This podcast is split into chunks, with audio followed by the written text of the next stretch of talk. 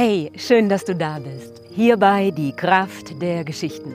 Dein Podcast für pure Inspiration und mehr Lebensfreude.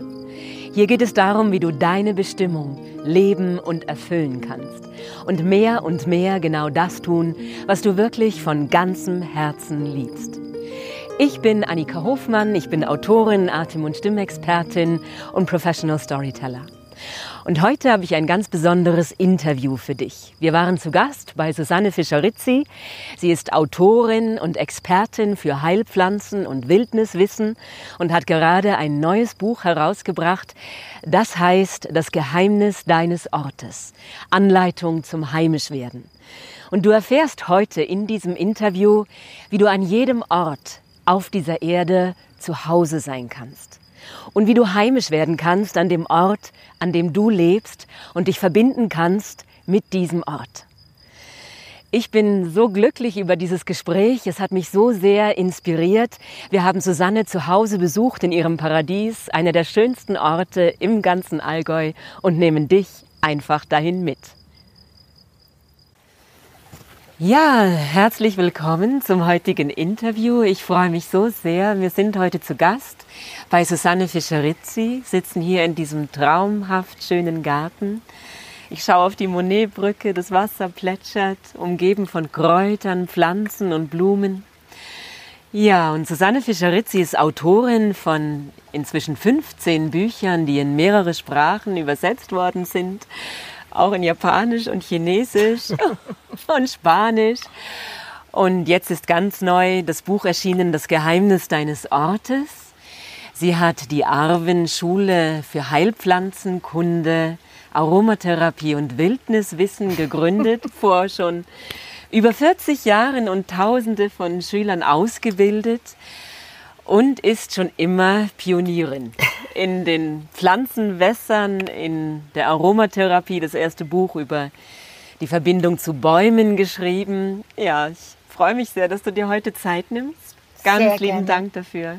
Sehr gerne und schön, dass ihr da seid. Vielen Dank für euer Interesse an meiner Arbeit und schön, dass ich euch hier willkommen heißen darf. Danke, so schön. Ja, ich habe so gedacht, wo ich mich vorbereitet habe, was Woher kommt wohl diese tiefe Verbundenheit zu den Pflanzen, den mhm. Bäumen, den Tieren? Ja.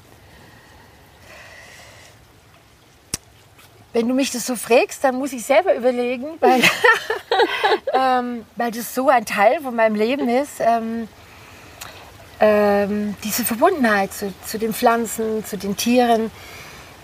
Ich glaube, das hat wahrscheinlich in meiner Kindheit angefangen und ähm, ich kann mich noch erinnern an an die Begegnung mit Pflanzen und Tieren in, in allerfrühester Kindheit. Und ähm, als ich noch ein kleines Mädchen war, habe ich mein erstes Buch über Kräuterheilkunde von meinem Opa geschenkt bekommen. Und ich habe ihn über Jahre begleitet beim Kräutersammeln und Medizin herstellen. Und das war wahrscheinlich so ein bisschen der, der Grundstock. Äh, mein Vater war auch ganz naturverbunden. Ich bin ganz oft mit ihm im Wald gewesen ganz lange Spaziergänge mit ihm gemacht. Er hat mir auch viel im Wald gezeigt. Und meine Mutter war so eine große Liebhaberin von den Tieren. Und ähm, ich glaube, so ist es irgendwie zusammengekommen und hat mich eigentlich mein ganzes Leben lang begleitet. Und äh, wie wertvoll so eine Naturverbindung eigentlich ist, das habe ich eigentlich erst viel später verstanden, als ich dann ähm, verschiedene indigene Völker besucht habe, zum Beispiel Indianer Nord- und Südamerikas. Und äh, für die ist die belebte Natur eigentlich ein heiliger Raum. Ja. ja? Und äh, da hat es nochmal eine ganz andere Dimension für mich bekommen. Äh, was eigentlich das bedeutet, die Natur um uns herum. Und jetzt in unserer Zeit sind die Naturdinge eigentlich auf eine pure Faktizität degradiert. Mhm. Äh, es sind Ressourcen. Und ähm, gerade für Menschen, die ganz nah an der Natur leben und vielleicht auch eine indigene Kultur noch leben, für die sind es Verwandte. Mhm. Die sagen alle meine Verwandte. Der ja. Berg ist mein Verwandter. Ja. Unvorstellbar in unserer Zeit. Der Berg ist die Ressource für Mineralien. Mhm. Und äh, ich, ich glaube, das ist ganz, ganz wichtig in unserer Zeit, dass da so ein Wechsel stattfindet. Ähm, von Ressource zu Verwandten. Ja. Und da möchte ich ein bisschen mit dazu beitragen, gerade in der Zeit, wo wir jetzt leben. Und du hast ähm, Philosophie studiert, Heilpraktikerin gelernt. Wolltest du schon immer Bücher schreiben oder gab es irgendwann so den Moment, wo du haben dich die Leute gefragt, kannst du das mal endlich mal aufschreiben? Oder? Ich glaube, ich wollte nicht schon immer Bücher schreiben, weil das ähm, ganz schön viel Arbeit ist. Und du, ähm, also für das neue Buch habe ich zwei Jahre gesessen. Ja. Und wenn die Leute im Sommer zum Baden gegangen sind, dann bin ich zu Hause geblieben und habe weitergearbeitet. Äh, mein erstes Buch, äh, das ist vor über 40 Jahren entstanden, das äh, Blätter von Bäumen, ja. ein Buch über Bäume. Und ähm, ich wollte zu dieser Zeit mehr wissen über Bäume. Mich haben die Bäume so angesprochen, aber ähm, ich, ich habe kein Buch gefunden, wo das drinsteht, was mich interessiert hat. Mhm. Und in den 80er Jahren fing das an mit dem Waldsterben. Das hat mich ganz tief betroffen. Und dann habe ich mir das Buch halt selber geschrieben und habe einfach geforscht, bin durch Deutschland gereist, habe alte Bäume besucht, ähm, habe Kräuterweiblein gefragt, äh, Förster und habe mich auch erkundigt, was, warum gibt es eigentlich ein Waldsterben? Mhm. Und das habe ich für mich eigentlich gemacht, äh, weil ich es wissen wollte. Und eines Tages kam ein Verleger zu mir besuch, zu Besuch, der Wolfgang Jünemann vom Irisianer Verlag. Und äh, der kam zu Besuch, zu Kaffee und Kuchen. Und da lag dieses Manuskript auf meinem Schreibtisch und ich glaube, Verleger haben so einen Blick für sowas. Und er sagt, ey, was ist denn das über Bäume? Und dann habe ich ihm das gesagt, das ist mein Manuskript. Und er blättert es durch und sagt, ähm, magst du, dass ich es verlege? Oh, und das war mein erstes Buch. Wow. Und so hat es angefangen. Und ähm, das ist, wird heute noch äh, verlegtes Buch, 40 Jahre lang, das ist was ganz Seltenes. Und äh, ich habe so viel positives ähm, Feedback bekommen und ich glaube, das Buch hat ganz viele Menschen mit den Bäumen verbunden ja. und hat in ihnen so eine Aufmerksamkeit äh, erweckt, äh, dass die Natur bedroht ist. Ja. Dass es nicht für immer so ist, dass es alles da ist. Und da habe ich gemerkt, dass ich das tun muss, dass ich es weiterschreiben muss. Und deshalb sitze ich immer weiter noch am Schreibtisch, obwohl ich zum Glück ganz viel auch zwischendrin draußen bin. Aber ähm, ja. ja, so ist es gekommen. Und ähm, Jetzt ist mein 15. Buch entstanden. Äh, das Geheimnis deines Ortes. Und worum geht es in deinem neuen Buch? Da bin ich ja auch schon ganz neugierig. Um ähm, Heimat werden hast, also heimisch ja. werden, das ist ja schon der Untertitel. Ja, ja. Ähm, ganz spannendes Thema. Ähm, das Geheimnis deines Ortes, Anleitung zum heimisch werden. Ähm, es, ist, es ist unglaublich, das Buch ist gerade so aktuell, äh, fast erschreckend aktuell. Ich hätte das nicht gedacht, als ich das vor zwei Jahren angefangen habe zu schreiben. Man könnte das eigentlich übersetzen, den Titel ähm, Bleib zu Hause, entdecke deine Heimat. Das passt ja gerade wunderbar. Ja, das passt wirklich. Mhm. Ähm, ich habe gemerkt, dass so viele Menschen an dem Platz, an dem sie leben, eigentlich nicht zu Hause sind und ähm, sich nicht auskennen. Die kennen die Bäume nicht, die kennen die Pflanzen nicht, die Vögel. Die wüssten nicht, von was sie sich ernähren könnten. Die wissen nicht, wo das Wasser herkommt, das aus dem Wasserhahn rausfließt. Eigentlich sind viele Menschen ein bisschen wie Aliens. Sie sind vom Himmel runtergefallen und haben keine Ahnung, was da ist, wo sie leben. Und ich glaube, das macht auch was mit einem, wenn man nicht mehr beheimatet ist. Ja? Und ähm, da habe ich mir überlegt, was könnte ich tun, um, um was dazu beizutragen, dass die Menschen wieder da zu Hause sind, wo sie leben. Ja. Und ähm, dann habe ich dieses Buch geschrieben, wo du, wo du eigentlich deine Heimat entdecken kannst äh, mit einer Schatzkarte. Du, du stellst eine Schatzkarte her, in der du das äh, einträgst, was du entdeckst. Und es ist so interessant, am Ende, wenn die Schatzkarte fertig ist und du sie anschaust, dann ist es, als ob du dir selbst ins Gesicht schaust, weil du bist das Land. Und das Land hier, das formt dich. Und der Platz, an dem du lebst, der formt dich. Und ähm, eigentlich gehörst du dem Land und das Land gehört nicht uns. Ja? Und ähm, wir waren kurz davor, in, der, in digitalen Welten zu verschwinden. Und äh, ich dachte, ich muss unbedingt dieses Buch noch schreiben, damit sich so viel wie möglich Menschen in, in den Platz, an dem sie leben, aber auch in, in die ganze Welt, in, in die Erde verlieben. Und es ist eigentlich eine Liebeserklärung an jedem Platz dieser Welt und an Gaia, die eigentlich unsere Mutter ist, diese Erde hier, äh, die keine Ressource ist, sondern die unsere Mutter ist und uns nährt. Und äh, in der Corona-Krise, da waren wir schon sehr froh, dass wir digital vernetzt sind. Ja. Und äh, dass wir zum Beispiel deinen Podcast anhören konnten. Ja. Aber ähm, es ist unglaublich zu sehen, wie die Menschen, als sie zum ersten Mal wieder draußen sein durften und in den Park laufen durften, wie glücklich die waren um ein paar Bäume, ein bisschen Grün. Ja. ja. Obwohl wir diese Digitalisierung lieben und immer mehr in sie hineintreten, haben wir plötzlich gemerkt, wie wichtig die Natur für uns ist. Wir können ohne die nicht leben. Ja. Und diese, diese äh, glücklichen Gesichter, auch von den Kindern wieder draußen zu sein, und das hat eigentlich gezeigt, ohne Natur können wir nicht überleben. Unsere Seele wird arm und wir werden krank. Ja. ja. Und wir wissen ja auch, dass unser Immunsystem gestärkt wird, wenn wir draußen zum Beispiel im Wald sind. Ja. ja.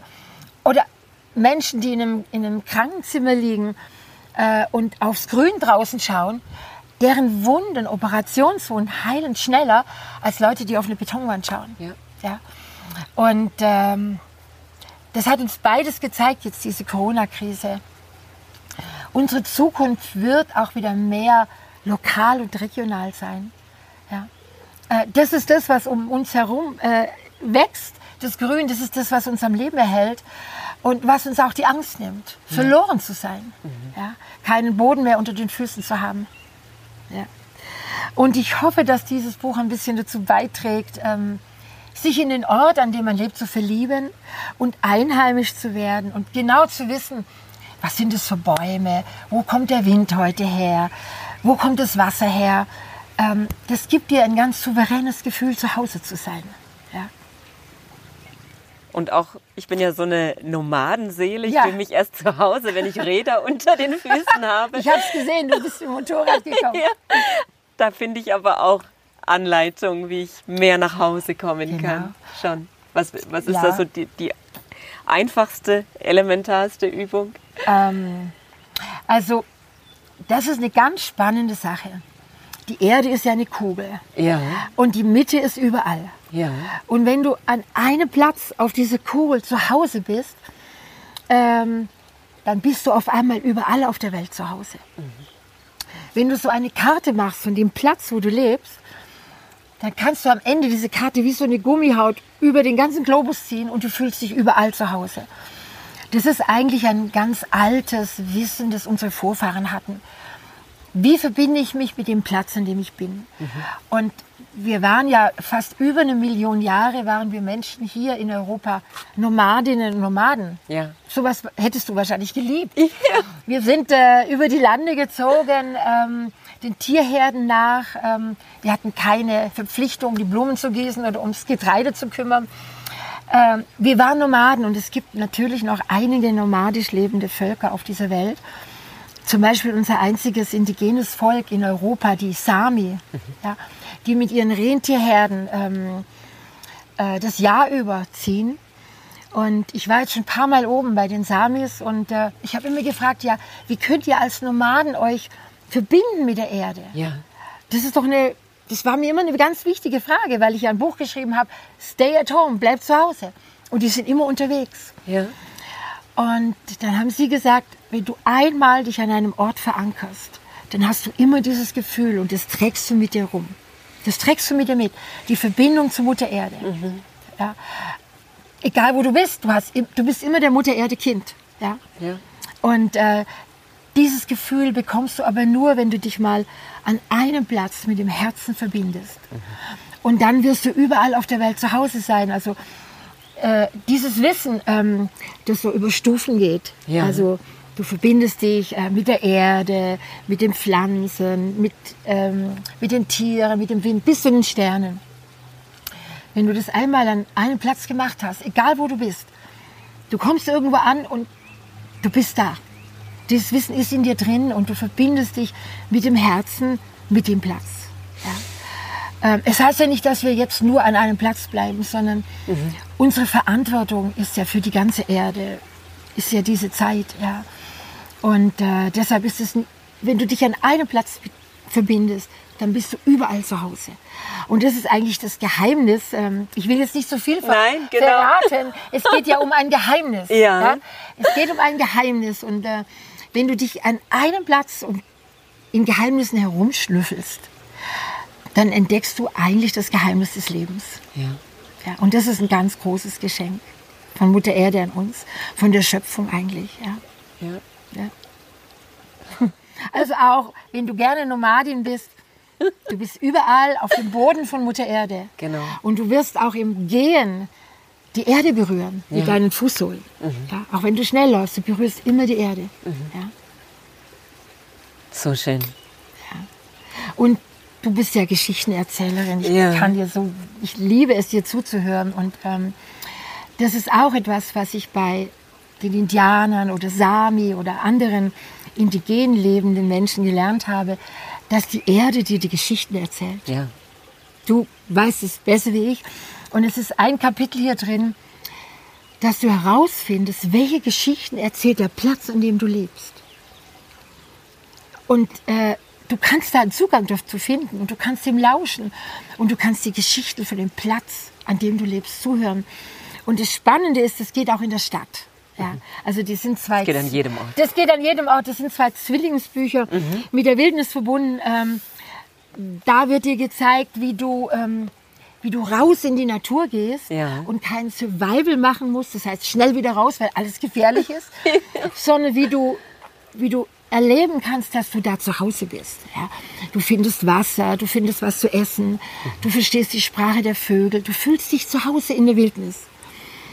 Äh, ja, aber viele Menschen haben vielleicht dazu auch keine Möglichkeit mehr. Und die haben dann zu mir gesagt, ey, ich wohne in Berlin in der Stadt. Kann ich das machen? Ja. Und dann habe ich einen Wildniskurs in Berlin Mitte gegeben. Das war der spannendste Kurs, den ich je gegeben habe. Und da habe ich gesehen, ähm, diese tiefe Verbindung zur Natur, die kannst du auch in der Stadt haben. In, in Berlin gibt es inzwischen mehr Tiere als auf dem schönen Land außenrum. Ja. Das sind ja alles Monokulturen. Ähm, die Tiere flüchten langsam in die Stadt. Äh, du kannst eigentlich Wildnis mehr erleben in der Stadt als auf dem Land. Deshalb dieses neue Buch, äh, Das Geheimnis deines Ortes. So schön. Gibt es Menschen, die dich inspiriert haben, von denen du gelernt hast in deinem Leben?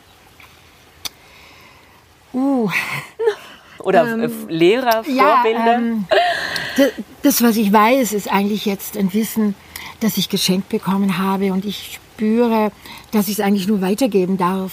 Ähm, und ich habe das ganz große Glück, dass ich wirklich viele wunderbare Lehrerinnen und Lehrer hatte in meinem Leben. Und es war mir auch wichtig, ähm, zu denen hinzureisen und bei denen zu sein, teilweise bei ihnen zu leben. Und ich glaube, es gibt viele Dinge, die stehen nicht in Wikipedia. ähm, jede, jede Zeit, ähm, in jeder Zeit verbirgt sich das Wissen hinter etwas. Und ich glaube, wir leben gerade in einer Zeit, da verbirgt sich das Wissen und die Weisheit hinter der Veröffentlichung. Es ist ja alles veröffentlicht. Du kannst ja im Internet alles finden, aber ähm, du wirst es trotzdem wirklich nicht finden.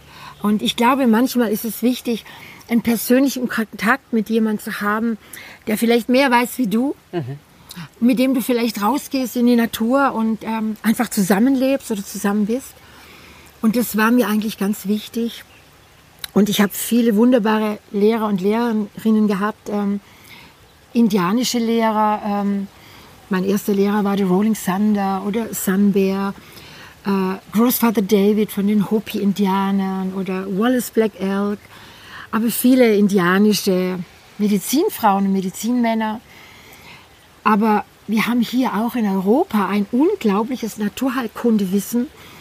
Und als ich auf, äh, auf der ähm, Naturheilkundeschule war in München, die Josef-Angerer-Schule, da hatten wir ganz wunderbare Lehrer und Lehrerinnen, die uns ein ganzheitliches, naturheilkundliches Wissen vermittelt haben. Und nach dieser Schule bin ich dann auch noch ähm, sieben Jahre in die Lehre gegangen in Europa von Kräuterfrauen, Kräutermüttern, Kräutervätern. Ähm, und so hat sich das so langsam zusammengesetzt. Ich hatte auch ganz wunderbare alchemistische Lehrer, Alchemielehrer wie der, ja, der wunderbare Manfred Junius oder Frater Albertus. Ähm, mich hat auch immer die Philosophie, der Sinn dahinter interessiert. Äh, was ist eigentlich der Sinn des Lebens? Und äh, deshalb habe ich auch viel in ähm, anderen Kulturen gesucht, in, in Asien, im Buddhismus. Dann hatte ich einen wunderbaren taoistischen Lehrer, den Jiafu Feng, von dem ich die taoistische Art, mit der Natur umzugehen gelernt habe. Und da geht es zum Beispiel um etwas, dass du die Kostbarkeit in den kleinen Dingen siehst. Mhm. In, in einer ganz kleinen Pflanze, äh, in einem Stein, äh, in einem Hauch vom Wind, der an, an, an einer Backe vorbeistreicht. Äh, von ihm habe ich gelernt, dass es gar nicht diese großen Dinge sein müssen, diese bombastischen. Und du musst auch nicht irgendwie in die Serengeti reisen oder sonst wo. Äh, dass es oft die ganz, ganz kleinen Dinge sind, äh, die dich mit der Kraft des Lebens verbinden. Ja. Und ähm, manchmal habe ich dann gedacht, oh Gott, so viele verschiedene Lehrer, ähm, wie setzt sich das jetzt alles zusammen und was soll daraus werden? Und ich glaube, meine Verbindung zur Natur und die Liebe zur Natur und einmal fest rumrühren hat alles zusammengebracht. und jetzt bin ich diejenige, die das Wissen weitergibt und ähm, an meine Schülerinnen und Schüler. Und äh, jetzt darf ich das weitergeben in deren Schale, in deren Bündel. Aber ich bin ganz, ganz dankbar, dass ich so viele gute Lehrerinnen und Lehrer hatte und sehe mich auch so ein bisschen als Bewahrerin von einem Wissen. Mhm. Und neulich hat ein Freund zu mir gesagt, der Dieter, du bist eine indigene Futurologin. ähm, ich glaube, dass unsere Vorfahren viel Wissen hatten, ja. wie man mit der Natur umgeht, wie man überlebt, ähm, vor allem wie man Respekt vor der Natur hat. Und ich glaube, das ist wichtig, in diese neue Zeit mit hinüberzunehmen. Ja? Äh, sowas wie Respekt und Dankbarkeit und die Natur nicht nur als Ressource zu sehen. Und das, das sehe ich mich so ein bisschen als ähm, Bewahrerin und, und zum Weitergeben von diesem alten Wissen in unsere neue Zeit. Weil ich glaube, wir brauchen es mehr denn je, mhm. um mit dieser unglaublichen Zerstörung der Natur um uns herum umgehen zu können und ähm, daran auch nicht zu verzweifeln. Ja. Ja. Das ist ein schönes Wort. Indigene Futologin. ja. ist äh, Vergangenheit, Gegenwart und Zukunft und ja. so diese, diese Schwelle zu bereiten, also diese den Übergang Schwelle zu, zu erleichtern. Den Übergang und wir leben gerade in so einer unglaublichen Wandelzeit. Ja. Es ist nichts mehr wie es vorher war. Es wandelt sich alles so stark und es macht auch vielen Menschen Angst. Und auch äh, der Schwund der Natur um uns herum, der, der hat inzwischen die Psychologie und Soziologie sogar schon eigene Krankheitsbezeichnung ähm, Solanagie, das heißt die, die Depression oder die Traurigkeit, die dich ergreift, wenn du begreifst, wie die Natur um dich herum stirbt. Mhm. Und damit müssen wir auch irgendwie umgehen können. Und ähm, ich glaube, wir können nur damit umgehen, ähm, wenn wir etwas tun. Ja. Wenn wir etwas tun. Anders überleben wir das gar nicht. Ja. ja. Und was wir dann tun können, das ist auch wichtig, dieses Wissen weiterzugeben. Das habe ich auch in diesen Büchern drin. Es sind oft die ganz kleinen Dinge, wenn du zum Beispiel in deinem Garten äh, nicht alles abmähst und für die Schmetterlinge und die Insekten Platz lässt. Ja, ähm, oder wenn du in der Stadt ähm, äh, Urban Gardening machst und mhm. kleine Flecken vielleicht wieder renaturierst oder kleine Teiche anlegst. Ähm, äh, das Kleine, die kleinen Oasen, mhm. äh, das ist das, was wir im Moment ganz viel ähm, dazu beitragen können. Ähm, also dass du, dass du deinen Garten in der Stadt oder, ich, oder auf dem Land wie zu einem Nationalpark erklärst und sagst, ich schütze jetzt diese Pflanzen. Ja. schön, ja. Und, und all diese kleinen Nationalparks, äh, die, die verbinden sich miteinander und äh, es ist unglaublich wichtig für Insekten, für Vögel, für Amphibien, für Pflanzen ein bisschen Raum zu schaffen. Ja? Und wir, wir haben es ja gesehen, wie schnell sich die Natur äh, erholt. Mhm. Mit die schönsten Bilder während der Corona-Zeit war zu sehen, äh, wie auf einmal die Tiere durch die Großstädte laufen. Ja. Da hast du bestimmt auch gesehen. Ja. Die Hirsche, die. Ich habe einen kleinen Film gesehen, wie eine ganze Otterfamilie aus einem Teich stieg und durch Madrid spazierte. Ja. Oder die Hirsche oder die Natur kann sich so schnell äh, regenerieren, mhm. wenn wir sie lassen. Ja. ja. Und dieses Lassen der Natur, ähm, das ist auch etwas, was wir noch lernen müssen. Mhm. Und ähm, ich glaube, je weniger Transformation und Veränderung in der Natur passieren wird, umso mehr Transformation muss in uns selber passieren. In uns muss, muss wirklich wie eine Art Paradigmawechsel passieren von, was kann ich nehmen, zu hin, was kann ich geben. Ja. Ja. Ich glaube, das ist eigentlich die letzte Frage, die übrig geblieben ist. Ähm, ist es für das Leben oder gegen das Leben? Und ich glaube, das sollte fast so eine Maxime sein von unseren Handlungen. Ähm, tue ich etwas, was das Leben unterstützt oder tue ich etwas, was, was äh, gegen das Leben ist? Ja? Und ich glaube, das könnte so eine Guideline für uns sein. Ähm, zum Beispiel diese kleinen Oasen wieder einzurichten, die dann irgendwie miteinander vernetzt sind und die eine ganz wichtige, wichtige Funktion in der Natur haben. Ganz abgesehen davon, ähm, dass wir jetzt auch empfinden, dass wir so regional eher leben sollten und vielleicht die, die Produkte aus unserer Region kaufen sollten oder solidarische Landwirtschaft unterstützen. Das hat jetzt Corona auch so gezeigt. Ähm, äh, wir importieren Lebensmittel oder Medikamente von China oder aus anderen entfernten Ländern. Und äh, eigentlich wäre es vernünftiger für unser Leben wie auch für die Natur, mehr regional zu denken und mehr ähm, regional sich zu ernähren. Ja. Oh, so war. Ich habe immer so Gänsehautschauer. Ja, das ist so wichtig, so elementar. Es hilft uns so sehr ja. weiter, wirklich auch uns für die Liebe zu entscheiden, statt für die genau. Angst. Uns also. für die Liebe statt für die Angst entscheiden. Ja. Und ja, ich glaube, das war auch ein wichtiger Impuls in diesen Corona-Zeiten. Genau. Äh, weil so viele Menschen in die Angst gegangen sind. Genau. Und ähm, die Verbindung zur Natur zu spüren und die Liebe, die die Natur auch für uns hat, ähm, das kann uns ganz gut helfen, aus der Angst rauszukommen. Oh, fühle ich mich ja. sehr reich beschenkt durch deine Worte. So schön. Die Bücher kauft man demnach im regionalen Buchladen ja, am besten. Also vielen Dank, dass du das sagst. Ähm, ja. Am besten im regionalen Buchladen. Dass es die überhaupt noch weitergibt. Genau, ähm, dass das die bestehen ist, Ja, können. das ist wunderbar. Wenn ja. Man, ja. Die Bücher im regionalen Buchhandel kaufen. Äh, die Lebensmittel im, im regionalen kaufen, äh, die kleinen Läden unterstützen, die Bäuerinnen und Bauern, die hier arbeiten, unterstützen. Ja. Vor allem biologische Landwirtschaft unterstützen, weil das ist das, was die Natur im Moment am meisten braucht. Ja. Äh, ich, mit solchen Aktionen können wir ganz, ganz viel erreichen. Ja. Also es ist nicht so, dass wir nichts tun können, dass wir dem ausgeliefert sind. Ja. Wir können ganz viel tun durch unser Handeln. Ja. Ja. Und deine Seminare, die findet man auf deiner Homepage. Ja, mhm. ja. Jetzt beginnen sie wieder. Jetzt am kommenden Wochenende gibt es den ersten, das erste Seminar über Gaia Manti, die Sprache der Erde verstehen. Ja. Ähm, dann gibt es Wildniskurse. Und, also es beginnt wieder. So schön. Ich freue mich auch schon auf euch. wenn ihr dabei seid, äh, wenn wir zusammen draußen sein können und in Geheimnissen herumschnüffeln können der Natur.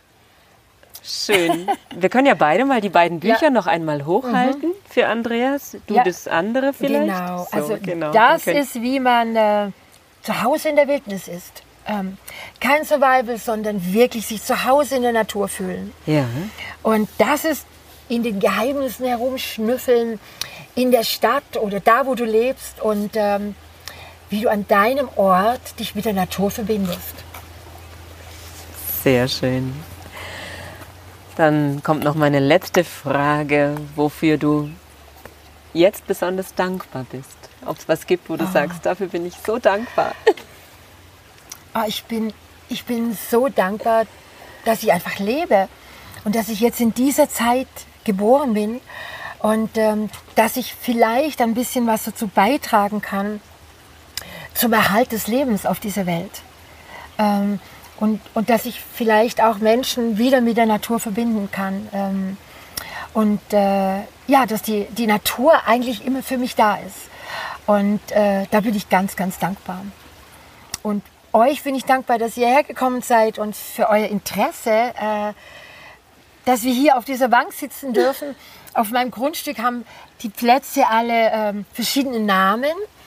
Und äh, das ist das Schatz, Schatzkästlein der Rosen. Und ähm, da unten gibt es zum Beispiel noch der verwunschene Weidenbaum.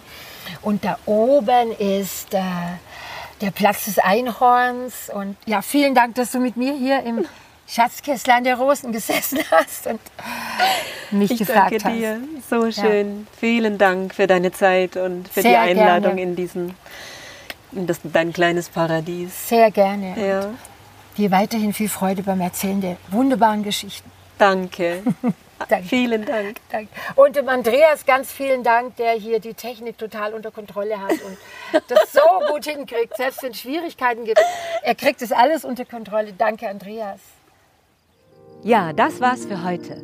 So schön, dass du dabei bist, dass du deine Zeit mit uns geteilt hast. Das Buch kannst du, wie du gerade gehört hast, in deinem regionalen Buchladen bestellen. Und uns machst du eine große Freude, wenn du dieses Interview teilst mit den Menschen, die du liebst.